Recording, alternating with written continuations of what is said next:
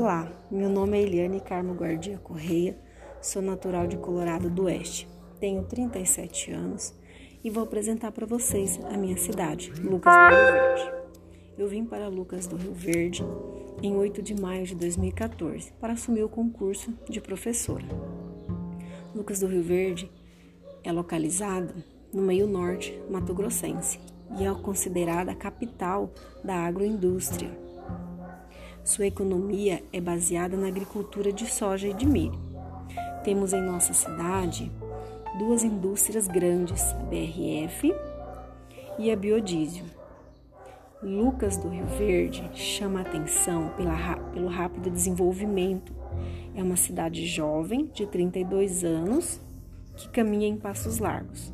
O seu símbolo é a EMA.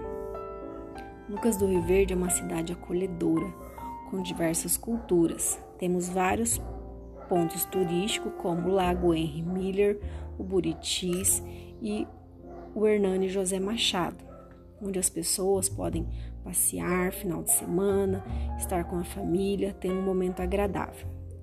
Sou professora na rede municipal há sete anos. Lucas de Rio Verde é um lugar de gente batalhadora.